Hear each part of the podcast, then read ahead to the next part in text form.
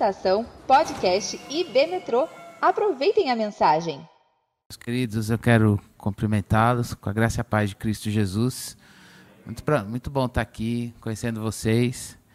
É um prazer e responsabilidade trazer a palavra do Senhor. Mas eu fico feliz porque a palavra é do Senhor, nós todos somos dele. E meu desejo é que ele fale conosco.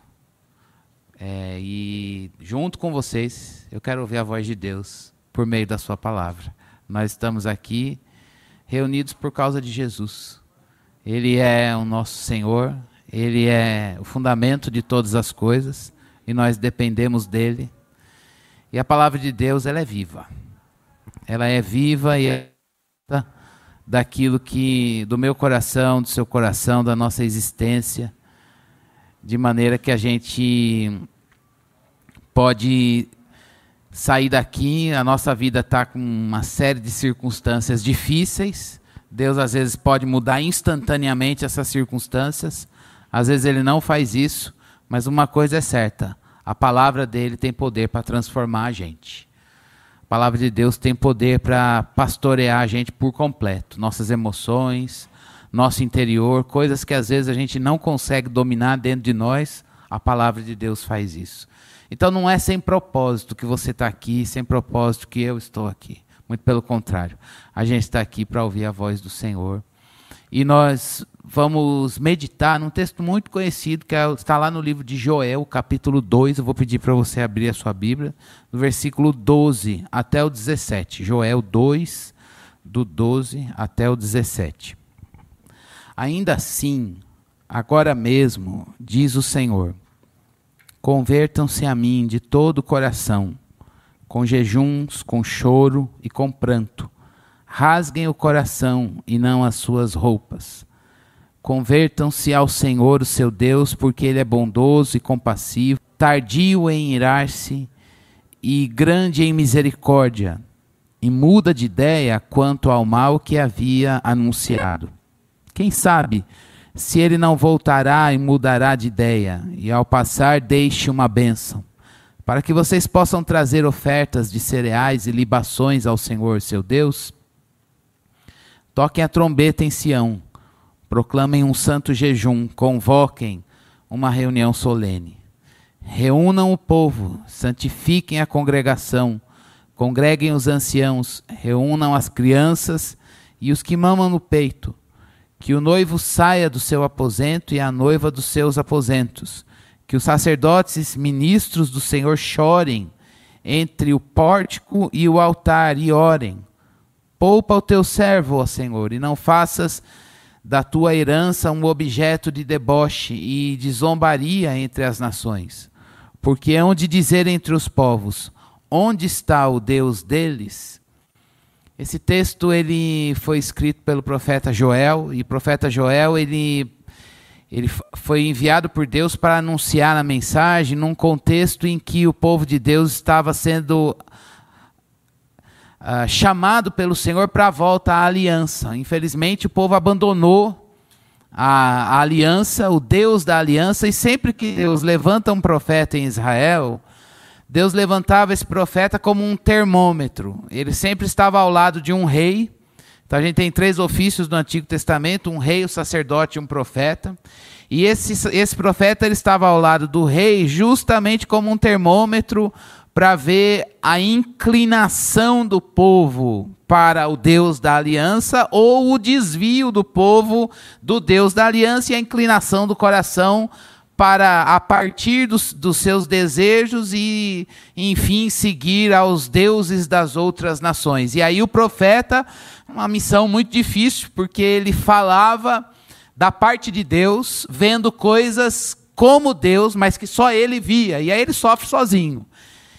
Especificamente no ministério de Joel, a nação estava invadida, eles estavam percebendo um mal natural, que era uma invasão de um, um mal natural que detonava a, a plantação, e vocês já, deve, já meditaram nesse texto, devem conhecer bem esse contexto. E é nesse aspecto de ação, uma ação natural, e, ne, e nesse contexto Deus levanta Joel para dizer, gente, É, vocês não estão percebendo a mão de Deus ou Deus chamando a gente de volta para a aliança? Um profeta, quando fala, ele não fica falando do futuro. Um profeta, quando ele é levantado por Deus, ele era levantado por Deus, mais do que anunciar as coisas do futuro, ele avaliava o presente pela ótica do céu. Então é, é, é olhar o que está acontecendo aqui agora, mas por uma lente interpretativa do céu, algo que só Deus pode dar. Então, quando ele dizia, chegava diante do povo e dizia, assim diz o Senhor, é, ih, o que, que Deus está vendo? Como Deus avalia a nossa situação? Como Deus avalia a nossa circunstância? E aí, nessa avaliação, se tinha alguma coisa desajustada, Deus dizia: Olha, tem problema aqui. É, uma, é a palavra de Jesus para as cartas sete igrejas. Eu tenho, porém, contra ti isso. Uma visão exata. E aí, quando Deus faz essa avaliação do presente, Deus diz: Olha, se não mudar, eu vou, vocês continuarem seguindo o seu próprio coração, eu vou entregar vocês a vocês mesmos. E aí vai acontecer tal coisa. E aí Deus anunciava algo do futuro. Em várias passagens do Antigo Testamento a gente vê Deus falando isso para o povo. E aqui com Joel, Deus está dizendo: olha, é, tem um mal natural e eu estou chamando vocês de volta para mim, para a aliança. Vai ele usa até uma expressão, vai chegar e o grande dia do Senhor. Essa é uma expressão que estava em outros profetas e Deus dizendo vai chegar o grande dia do Senhor, ou o dia do Senhor. E esse dia do Senhor é justamente o momento em que ele vem ao seu povo, diversas vezes na história, apontando exatamente para a vida que há em Cristo Jesus mas aqui é um, nesse texto que a gente acabou de ler, é uma chamada de Deus para o povo se voltar para Ele. Deus está olhando a situação presente do povo, o povo de Judá está em desvio, e Deus, eles estão com aquele mal natural invadindo a plantação, mas eles ainda não estão apercebidos da mão de Deus isso tudo. Eu não estou dizendo que essa é uma regra, sempre que há um mal natural é a mão de Deus trazendo juízo. Pode ser, como pode não ser, mas aqui Deus quis usar isso para chamar o povo, para dizer: vocês estão longe da aliança e eu quero vocês de volta. E aí vem o profeta, nesse oráculo, uma palavra que a gente usa para a profecia dele, dizendo assim: diz o Senhor. Antes da gente meditar no que Deus deseja para o seu coração e para o meu coração, à luz desse texto, eu, eu queria que você prestasse bastante atenção numa frase que um autor chamado Martin Lloyd Jones, no livro Avivamento, falando sobre o avivamento para a igreja. Ele viveu na era moderna, embora lá na Inglaterra, na segunda metade, primeira e segunda metade do século XX, esse texto é da segunda metade do século XX, e a gente pode olhar e dizer, está um pouco longe de nós, mas cai muito bem para nós. E antes da gente avaliar as lições desse texto para essa chamada de Deus para o avivamento, ontem a gente comemora, comemorou o dia de Pentecostes. Não comemoramos assim com um grande calendário, mas é, entre a Páscoa e a gente conta o período depois, faz a contagem dos dias. Deu ontem o dia de Pentecostes e nada melhor do que a gente pensar em avivamento à luz desse texto. Mas antes de pensarmos no texto, olha o que Lloyd Jones diz.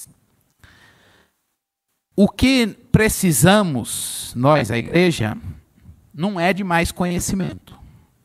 Não é de mais conhecimento. Mais compreensão. Mais apologética. Apologética é a área da teologia que cuida da defesa do evangelho diante das perguntas. Não precisamos de mais conhecimento, mais compreensão, mais apologética, mais reconciliação entre, olha só, filosofia ciência, religião e todas as técnicas modernas. Ele diz que nós não precisamos de mais disso. O que temos está bom. Temos bastante. E de quando ele escreveu isso para nós, nós aumentamos. Muito. Ele está dizendo, não precisa. Se lá não precisava, nós, tão pouco. Não, ele diz enfaticamente.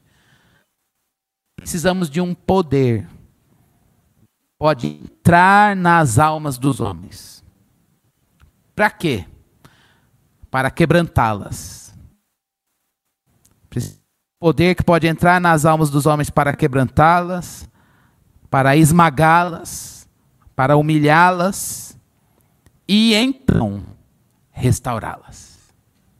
Que coisa linda.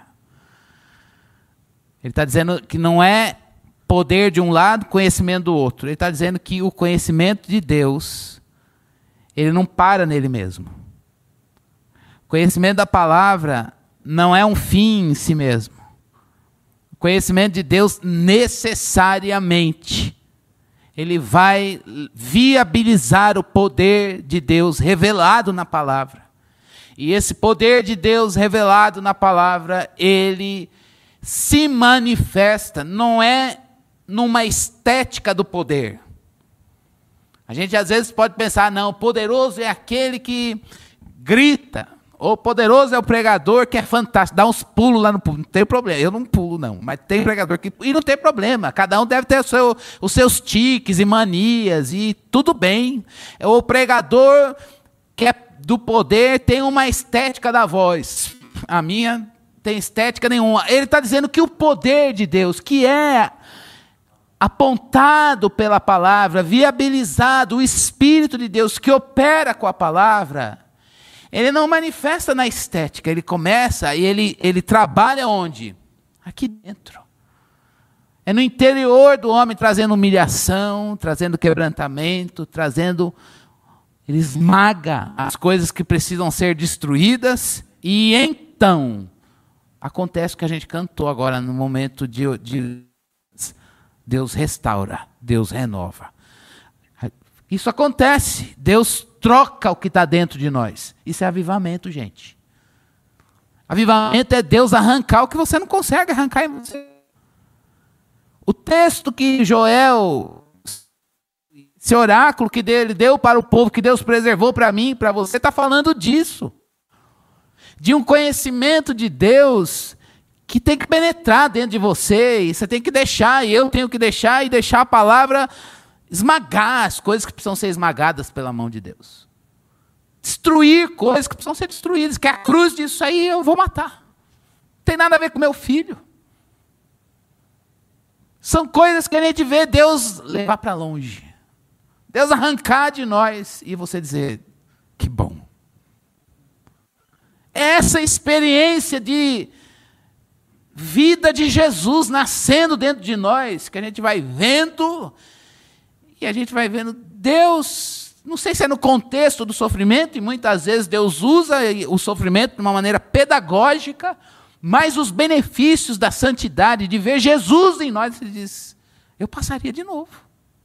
Porque eu descobri a vida de Deus não só na palavra, mas o Deus da palavra revelou o Filho dele em mim pela graça e um toque do Espírito Santo. O que eu li no texto, o Espírito me fez identificar aqui dentro.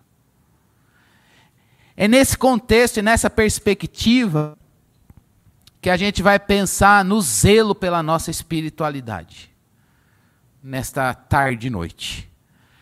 É nessa perspectiva que a gente vai ver nesse texto duas lições para o nosso coração, de que a gente precisa orar, perseguir como um alvo de oração, porque a nossa espiritualidade quando eu falo de espiritualidade, irmãos, estou falando nossa vida cristã, nossa vida devocional, nossa vida com Deus, a nossa vida espiritual, o nome que você quiser usar.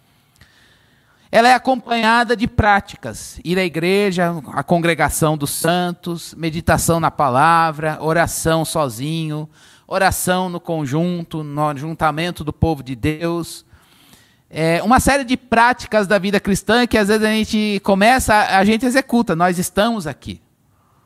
Mas isso tudo precisa ganhar vida.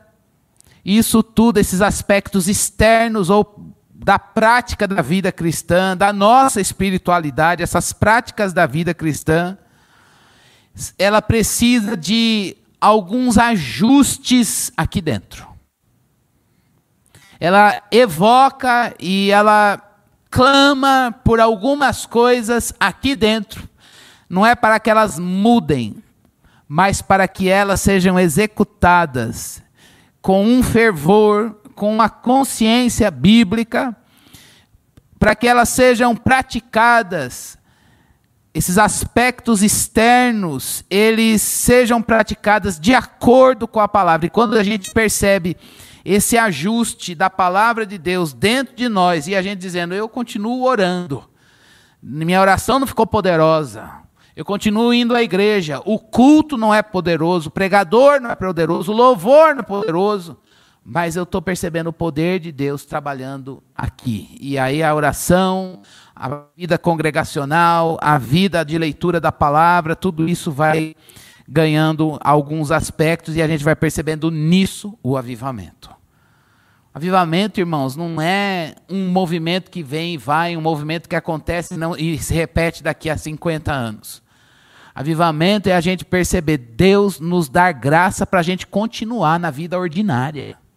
Quando eu falo de vida ordinária, é na nossa rotina. E a gente dizer, meu Deus, eu, tô, eu continuo lendo a palavra, eu continuo orando, eu continuo congregando, eu continuo trabalhando, eu continuo na minha família, eu continuo no ministério, na cristã, firme, constante. Mas eu não fui engolido pela, pelo fazer, fazer sem sentido. As coisas ganham essa experiência. Quando você passa por momentos de avivamento, e essa, isso é algo que Deus tem o prazer de fazer na igreja, você percebe que, meu Deus, eu continuo orando, mas é como se eu estivesse me convertendo agora.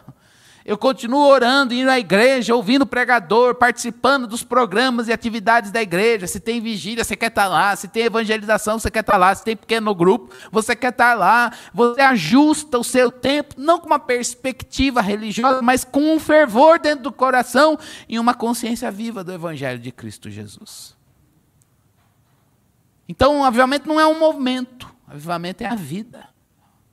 E Deus está chamando o povo dele na palavra com Joel, exatamente para isso. A primeira coisa desse, dessa chamada de Deus para o avivamento é Deus dizer: olha, as práticas externas elas precisam ser consistentes com a realidade interna. Não está explícito no texto, mas está pressuposto. Quando Deus diz: oh, vocês têm que se converter a mim de todo o coração. Israel nunca perdeu as práticas externas povo continuou indo para o templo, o povo continuou indo, cumprindo o calendário, o povo continuou fazendo tudo que a lei dizia. O problema não eram as práticas externas, o problema é que estava totalmente desconectado do coração. O coração estava em outras coisas. O primeiro aspecto de um avivamento, à luz desse texto, é que a gente precisa permitir que o Espírito de Deus faça os ajustes das nossas práticas no contexto externo daquilo que a gente pratica, daquilo que a gente faz na nossa espiritualidade, na vida cristã, mas adequando o nosso coração, adequando as nossas entranhas, adequando o nosso interior. É o caminho do coração na oração, nas práticas da vida cristã. Às vezes, irmãos, por um lado, a gente sai, a igreja sai de alguns pêndulos, né? Infelizmente. A gente já teve momentos, e às, às vezes isso pode ser uma realidade da nossa geração, de, de a gente ter uma orto, muito conhecimento. Vou chamar essa palavra, esse muito conhecimento por ortodoxia. Nosso conhecimento está correto. Nosso conhecimento do evangelho está bom. A gente crê direito, a gente pensa biblicamente, a gente tem uma confissão coerente com a palavra. Ela, ela é saudável, ela é bíblica, ela é cristocêntrica, ela visa a glória de Deus. Ela não está comprometida com os ídolos e os problemas da nossa cultura. Mostra a eternidade, a eternidade de Deus. Fala ao homem em qualquer época, em qualquer lugar. E isso é muito bom. Esse não é não é um tesouro que não pode ser descoberto, principalmente com uma sociedade que gira em torno da tecnologia da informação, a gente pode ser ortodoxo, a gente pode crer bem, a gente pode crer direitinho. O problema é quando a ortodoxia, o conhecimento do evangelho, o conhecimento da palavra, ele é seco. O problema é quando essa ortodoxia, uma palavra que na história da igreja se chamou de ortodoxia morta. A gente sabe a palavra, mas a palavra não coloca o nosso coração de joelhos maravilhados, como a gente cantou no louvor. Não tem, não tem aquela, aquela beleza de dizer, Deus, eu vejo glória e majestade. Eu vejo glória e majestade no Senhor, força e formosura. no seu santuário. Não há, não há beleza mais para o Deus da palavra. A gente conhece a palavra, mas não se relaciona com o Deus da palavra. Se essa. Eu, eu já tive assim. Pode ser que você esteja assim, ou pode ser que você já, já esteve assim. Se eu estou assim, se você está assim, você precisa de avivamento, e eu também. E eu ouso dizer que a nossa geração, estou falando desta igreja, mas a nossa geração corre essa tentação de ter conhecimento pelo conhecimento, conhecer a palavra, eu quero ter uma confissão direita, eu quero crer direito, eu quero denunciar a heresia, eu quero detonar essas palhaçadas, talvez no movimento evangélico brasileiro, tem uma palhaçada, muita não sei que palavra usar, muita, muita aberração, e, e aí a gente precisa reagir tudo isso, e está tudo certo. A gente precisa reagir, a gente precisa defender o Evangelho, e está tudo certo. O problema, irmãos, é quando a gente defende o Evangelho e o nosso coração se perde na motivação. E essa ortodoxia, ela está certinha, a gente crê direito, mas ela é morta. O coração conhece a palavra, mas não se relaciona mais com Deus da palavra. Deus está dizendo, olha, essa prática de conhecimento precisa estar, tá, é externa, mas ela precisa estar articulada com o interno. Precisa ter uma coerência, uma convergência do coração para aquilo que se faz. A motivação precisa vir de dentro e ir quando esse fio escapa. A gente corre o risco de ter uma ortodoxia morta. Mas a gente também tem o outro extremo que, infelizmente, a gente encontra nos nossos dias, que é a busca por um emocionalismo sem Bíblia. E aí a gente encontra de tudo. Tecnologia não falta para deixar fazer a gente se sentir bem. Então a gente tem luz e nada, nenhum problema com luz. A gente tem ambiente, temperatura, volume, volume, som, performance, na música, na pregação. É, uma vez eu escutei alguém dizer: Olha, o pastor, é o seguinte, você tem que dar um jeito no, nos adolescentes da igreja. Eu não era da minha igreja, mas em outro lugar. Eu falei: Por quê? Ah, semana passada, sei lá, quando na última pregação veio um cara pregar aqui, os adolescentes riram do começo ao fim. Eu falei: Ah, então pode chamar outro. Eu não, eu não tenho capacidade de fazer ninguém rir.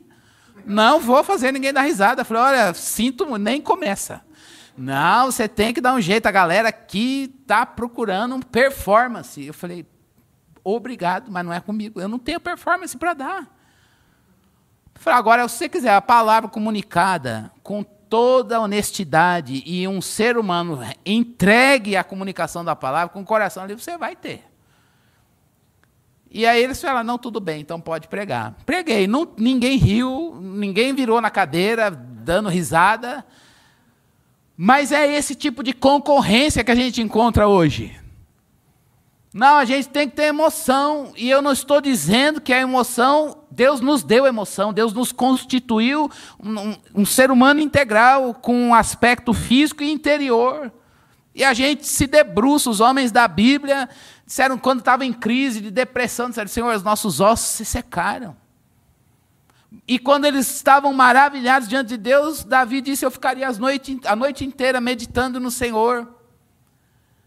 Mas o problema é quando a gente tem um, um, uma emoção sem a palavra, ou sem o discernimento do Evangelho, e aí ficam as expectativas em coisas e em pessoas, como se isso fosse avivamento.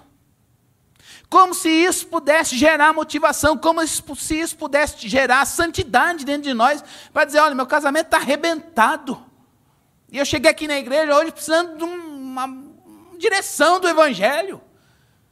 E aí é muito pobre a gente dizer que uma performance humana, ou um elemento, alguma coisa tecnológica, vai gerar esperança no coração de um homem, para ele sair de lá e voltar para o casamento, para a família, para o trabalho, para a vida com Deus, para o ministério, seja para a carreira dele, para o que for de desafio, dizer: Eu estou avivado para continuar servindo a Deus aqui.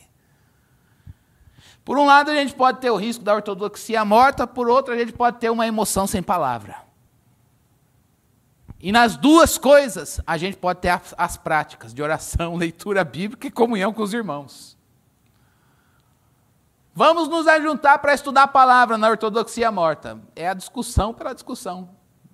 Aí o debate vira beleza. Quem sabe mais? Quem refuta quem? Quem detonou o outro no argumento? Quem venceu? Eu, o outro, o outro ou eu.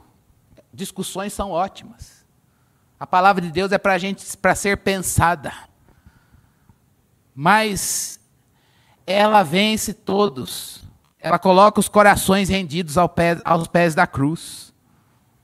Ou então a gente vai na busca dos desejos idólatras do nosso coração e a gente sai ditando o programa. Eu vou para o culto, eu vou para a igreja, porque a igreja tem que me satisfazer e fazer isso, para que eu possa ter as minhas necessidades supridas. Irmãos, as práticas externas precisam ser ajustadas ao trabalho do Espírito Santo de Deus com o Evangelho aqui dentro, no seu coração e no meu. Isso é avivamento. Para isso, o Senhor está dizendo para aquele povo: olha, em vez de vocês rasgarem rasgarem as vestes, essa atitude era uma atitude que na crise, por exemplo, a gente vê lá no livro de Reis, o rei, ele rasgava as vestes quando tinha uma crise na nação, ele entrava no santuário e rasgava as vestes, dizendo: Deus, o Senhor não vai agir? É uma fala de protesto. E Deus está dizendo: ao invés de vocês rasgarem externamente, rasgue o coração, que vocês estão em crise. Examine o seu coração, teste o seu coração. Nos momentos de aperto, de sequidão, examine seu coração e teste, coloque ele à prova. Para que Deus que o conhece, revele para você mesmo que está no seu coração. E é isso este é o, esta é a conexão que Deus quer fazer no momento de avivamento. Irmãos, muito sério quando a gente está pedindo para Deus nos avivar. Deus está dizendo: Eu vou testar seu coração, porque eu já o conheço, mas vou mostrar ele para você mesmo, para que você avalie as práticas que você tem, a vida ordinária que você leva. E como na vida, nos aspectos cotidianos, na vida, no dia a dia, o Evangelho está lá ou não. E quando a gente se depara com isso, Deus está trazendo o exame do coração e o teste, da, o teste para o nosso coração, para que a gente possa então se retornar a Ele. É muito bom quando isso acontece. É muito bom quando Deus não muda necessariamente as circunstâncias da sua volta, mas Ele vai ao seu encontro como se fosse na primeira vez. E a gente diz: Deus, eu me voltei para ti novamente. Irmãos, a gente precisa buscar isso. Avivamento é a gente olhar as nossas práticas externas e a gente se voltar para o Deus para Deus internamente pedir e para que isso aconteça, esse movimento aconteça, a gente precisa rasgar o coração e rasgar o coração é colocar o coração em teste. É colocar o coração sobre o exame divino. E Deus faz isso. Se tem uma coisa que Deus faz exatamente é mostrar você para você mesmo. Então é muito sério quando a gente diz, Deus me aviva, e Deus diz, rasga, o teu coração. É isso que ele vem dizer a você e a mim nessa tarde. Deus me aviva. Ele diz, ok, eu vou rasgar o teu coração. Rasgue você o coração. Eu quero fazê-lo. Eu quero trazê-lo para mim. Não precisa mudar suas práticas. Não precisa fazer vigília. Não precisa ir a um monte. Não precisa ir no congresso do avivamento. Não precisa ir atrás do avivalista. Não precisa. Pode ir, não é pecado, não. E se vai fazer, bora fazer. Campanha do avivamento, não tem problema. Mas nada disso gera, nada disso muda. O avivamento vem com o sopro do Espírito, usando a palavra dentro de nós. E a primeira coisa que ele vai fazer é rasgue, pedir de nós é rasgue seu coração, coloque ele sob exame. Teste o seu coração. E essa é uma coisa que a gente não pode ignorar nesse dia. Quantos de nós estamos dispostos a dizer para Deus: Eu vim testar meu coração? Colocar ele sob teu exame. Pedir que o Senhor mostre o que está dentro de nós. Essa é uma oração muito séria e uma oração que Deus está comprometido em responder e que Deus sabe fazer isso e abrir os teus olhos para que você entenda mais sobre você, como Deus está te vendo. Aliás, essa é esse é o poder da palavra. O profeta está representando, como o sacerdote representa a adoração, o profeta representa a pregação. E a pregação é a avaliação do contexto, da situação presente pela ótica divina. Deus quer mostrar o que ele está vendo no seu coração para você. E isso, quando Deus faz isso, é sinal de que a vida dele está brotando. Rasgue seu coração. Quantos de nós vamos poder responder isso a Deus hoje? Eu vim rasgar meu coração. Nem eu sei o que ele tem, onde ele está. Jesus é, o seu coração é lá que vai estar o seu tesouro. Você pode estar aqui cantando, lendo, você pode participar do culto hoje, mas o seu coração pode não estar aqui. Eu posso pregar e o meu coração não está na pregação. E é muito triste quando isso acontece. Ninguém sabe. Ninguém saca. Mas a gente sabe que a gente está andando e fala: Deus, eu faço as coisas de um vivo com o interior morto. Irmãos, isso é muito sério. É triste. E é nessas horas que Deus está dizendo: rasga o coração.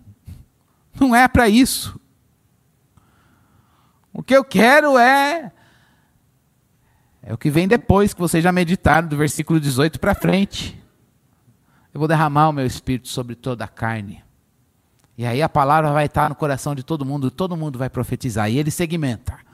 O servo e a serva, que agora aqui precisava do profeta para ter a voz de Deus, vai ter a palavra. O jovem também. E o velho também. Todo mundo.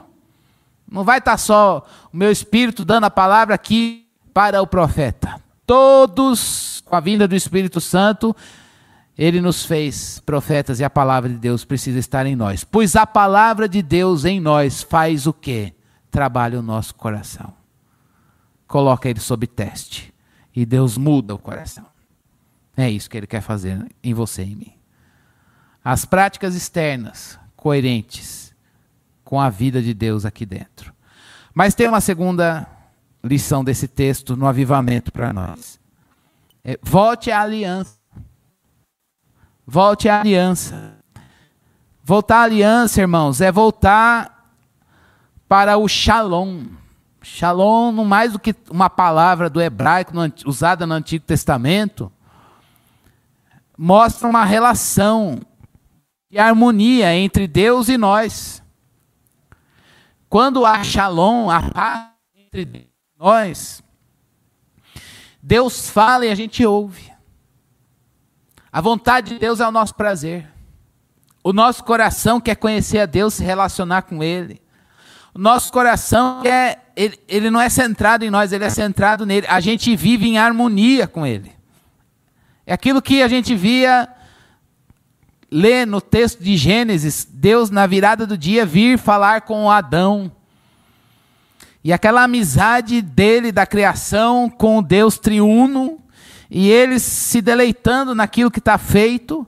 Mas, infelizmente, vem Gênesis 3 e aí diz a palavra que quando o homem pecou, ele se separou de Deus. Ele se separou de Deus, ele perdeu o shalom, perdeu a relação, ele caiu, tava, ficou morto para Deus, nos seus delitos e pecados, numa transgressão, numa iniquidade tão grande, numa repetição de erro que o deixou numa condição de maldito. E Deus, graciosamente, diz a palavra, que ele preparou lá no, naquele momento de Gênesis 3, na queda, ele já prometeu um redentor, um descendente da mulher que esmagaria a cabeça da serpente e que nos seria, ele viria a nós por meio desse descendente e nos levaria de volta para ele. Isso aconteceu com Cristo Jesus. Até que essa nova aliança se manifestasse, Deus fez Deus foi fazendo alianças, pactos com, ao longo, com o homem ao longo da história.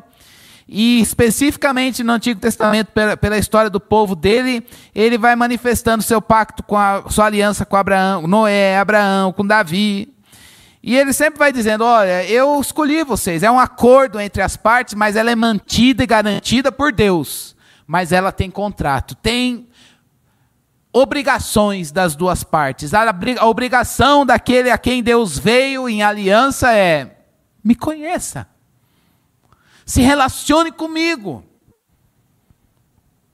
viva comigo, põe teu coração em mim. Em resumo, é isso. E quando Deus levanta um profeta nesse contexto da monarquia em Israel, é porque o povo distanciou-se do Deus da aliança. E agora a chamada é: volta para a aliança. Voltar para a aliança é para de só fazer as práticas. Para de ir para o templo, para de pegar o sacrifício. Davi disse isso quando pecou. Então, Deus, sacrifício agradável. Não adianta eu ir lá derramar o sangue do cordeiro agora porque eu pequei. O Senhor quer um coração quebrantado. Esse é o sacrifício que o Senhor deseja. Oferta de animais, derramamento de sangue, cumprir o calendário, isso estava sendo feito. Eles abandonaram o Deus da aliança que é fiel a Ele mesmo e misericordioso. Então Deus diz para ele: Olha, vocês têm que se voltar, voltem-se para mim. Por que se voltar para Deus? O motivo da volta, por que, que eu vou me voltar para Deus? É porque Ele é fiel a Ele mesmo. Ele é misericordioso. O ponto aqui do avivamento, irmãos, é a volta para Deus. O povo dele esqueceu-se do Deus da aliança. E ele está dizendo: é possível voltar. Mesmo que você tenha abandonado a aliança, é possível voltar. Por que é possível voltar? Por causa dele. Parece que nesses momentos de volta a gente quer alguma fagulha em nós para, para voltarmos. Não, eu volto. Quando eu tiver um mínimo eu tenho uma régua, e quando eu estiver perto do mínimo, eu dou um passo. Deus está dizendo, volta agora. Por quê? Porque hoje você conheceu minha misericórdia, ela está aqui. Eu sou Deus fiel e misericordioso. Não importa você. O motivo é que ele é fiel a ele mesmo. E o motivo é que ele é misericordioso e ele não muda. Então, contemple Deus e seja pronto para a volta. Isso é avivamento. Por que, que você correu? Porque ele é misericordioso por causa dele. Eu estou longe do mínimo que eu coloquei, que a igreja impôs, que a tra minha tradição, eu conheço pela minha tradição. Eu mesmo tão longe do mínimo para eu estar, eu não resisti e eu voltei. Voltei aos pés do Senhor, porque Ele é misericordioso. A volta, irmãos, é o sinal que Deus procura no seu povo, por causa dele. Na vida cristã, o dia inteiro a gente precisa voltar-se para Deus. A vida do crente é uma vida de batalha em que o tentador o tempo todo nos chama para o desvio, o abandono de Deus. E às vezes a gente cai. E nesses momentos que a gente cai, a gente pensa que a gente precisa resolver o nosso problema da queda. E aí a gente diz: "Não, eu vou voltar, mas eu vou voltar para Deus, mas eu preciso primeiro já voltar para ele com alguma resposta. Eu preciso voltar para ele com alguma coisa que ele que vá atrair o olhar dele para mim". E ele está dizendo: "Não há nada que possa pagar".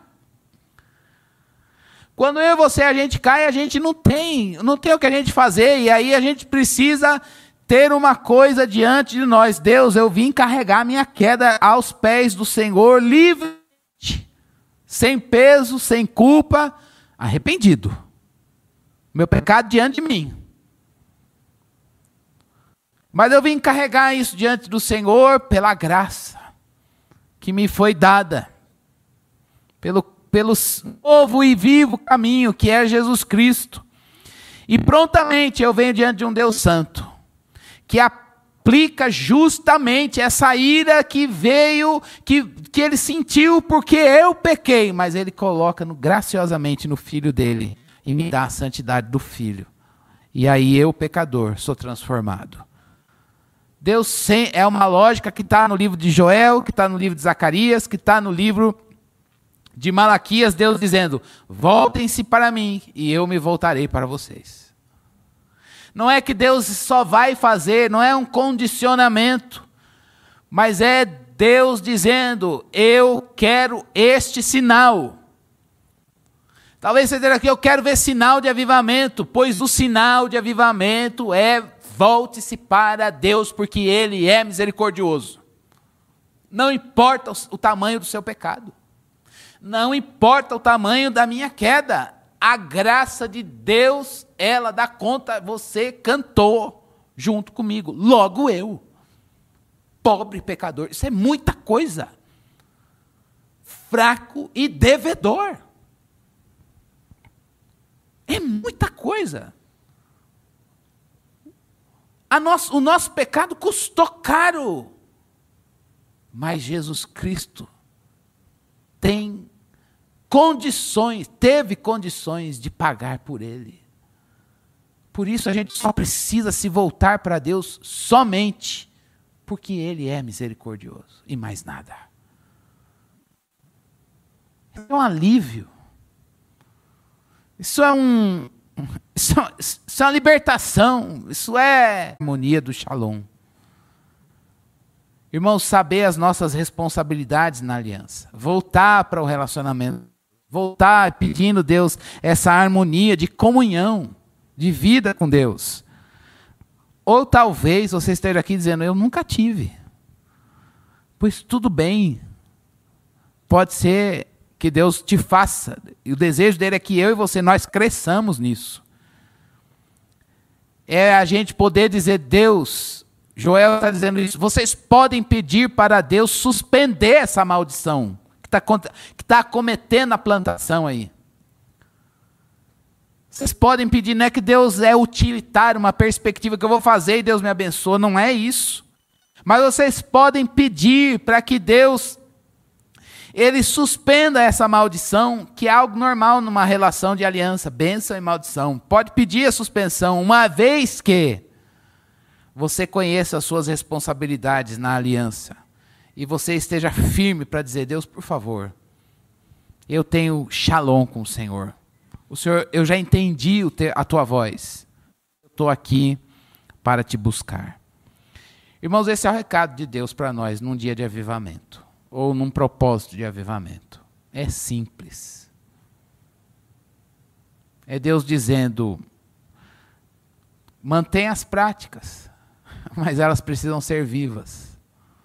O Evangelho precisa trazer vida a todas essas práticas. Elas não garantem por si só. Então você não pode ter fé na sua oração, nem fé no culto, nem fé no jejum, nem fé no louvor, nem fé no pregador, nem a gente precisa porque são imperativos de, do evangelho para a vida cristã. Mas a gente precisa rasgar o coração e dizer: testa Deus. Eu coloco ele sob teu exame. O avivamento não é, é algo extraordinário. É algo do, da, do, é uma coisa que a gente às vezes guarda em termos de agenda, né? Quando foi? Ah, foi naquela época, na, talvez naquele dia, naquele lugar. Pode ser que você tenha esse tipo de experiência. E Deus é livre para fazer o que Ele quiser. Mas a beleza dele são os efeitos. Da gente dizer, a partir dessa fase, dessa prova, desse dia, a oração ficou fervorosa, graciosa.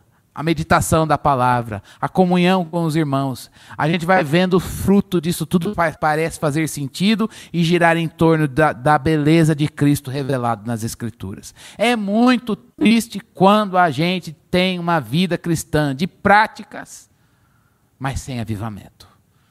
É você estar vivo na sepultura horrível. Você fala, Deus, eu estou morto por dentro, mas tenho que praticar as coisas de um vivo.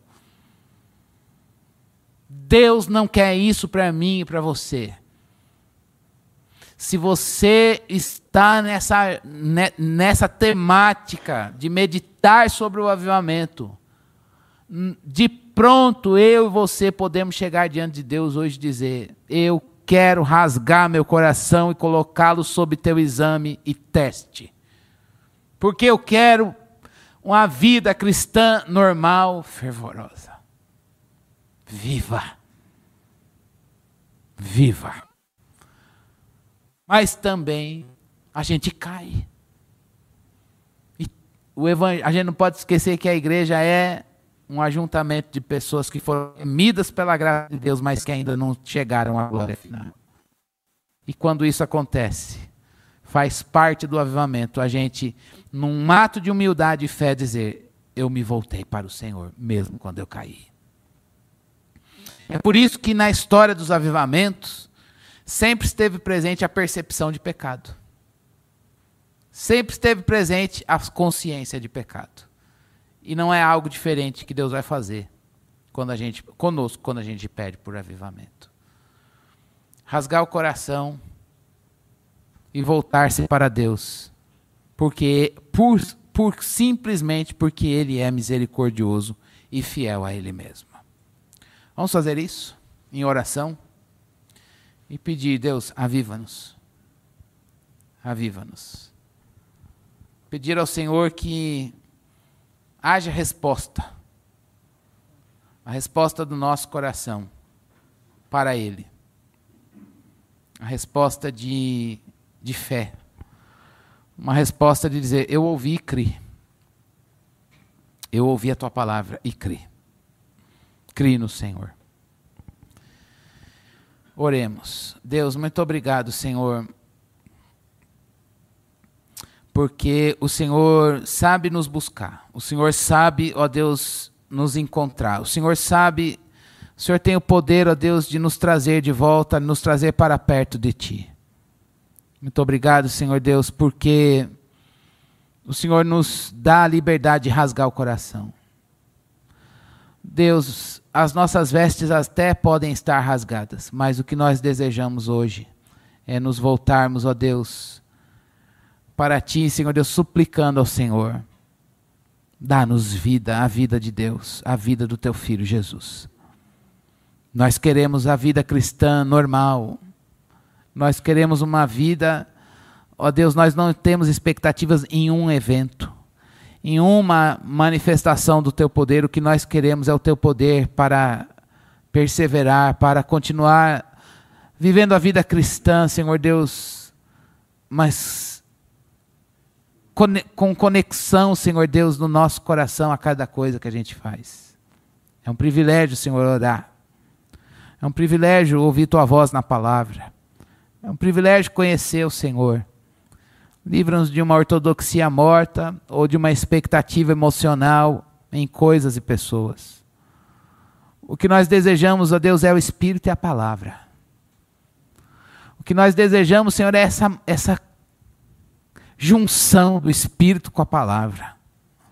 Nós temos desejo e fome de crescer no conhecimento de Deus e que esse conhecimento de Deus nos torne cheios do Espírito.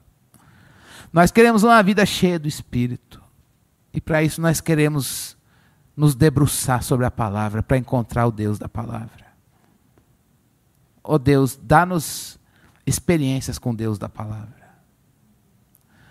Dá-nos, Senhor Deus, a oração que brota do conhecimento da palavra. Faze-nos, Senhor Deus, nos momentos mais difíceis da nossa vida ou nos momentos de tentação, ou nos momentos de prova, nos momentos de crise, a gente comparecer no Santo dos Santos e dizer: o coração está rasgado, em teste, sob teu exame.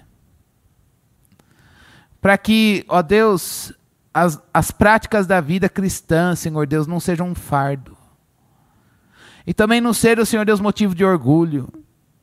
E não ser o Senhor Deus algo que virou, na, caiu no, no campo da tradição.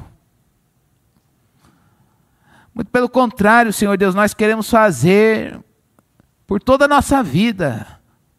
Ter vida congregacional, leitura da palavra, vida de oração, meditação no Senhor, oração sozinho, no coletivo, o jejum e tantas outras coisas que a tua palavra nos diz que são meios de graça, Senhor, mas o que pedimos ao Senhor é um coração para tudo isso, não o nosso. Mas um coração santo, um coração santificado, um coração humilde, um coração faminto, um coração que deseja o Senhor. E aí a gente carrega a vida do Senhor para a nossa vida cotidiana, ordinária, Senhor Deus. do levantar até o nosso deitar, no trabalho, nos estudos, na vida na família, nos relacionamentos, no transporte, no trânsito, onde nós estivermos, enfrentando as notícias ruins, lidando com problemas, lidando com o assédio do mal, do maligno, Senhor. Em tudo isso, Senhor Deus, o que nós pedimos ao Senhor é dar-nos um coração avivado. Dá-nos um coração fervoroso para Ti. Dá-nos um coração como o de Jesus, Senhor. Um coração de, como o de Jesus, não é o de Davi, não é o de Jeremias, não é, Senhor Deus, de ninguém, o de Abraão. O que nós queremos é um coração como o de Jesus, o Santo. Que horas antes da cruz estava lá no jardim, na presença de Deus, orando, derramando a vida diante do Senhor tendo prazer nesse relacionamento que ele vive desde a eternidade. Só o Senhor pode fazer isso, Deus. Só o Senhor pode nos fazer crescer nisso. Livra-nos, Deus, de expectativas em formas, em fórmulas humanas, em, em padrões, em, em, ó Deus, em manipulações, ó Senhor. Não, Deus, que a gente esteja na simplicidade de uma vida com o Espírito e a palavra.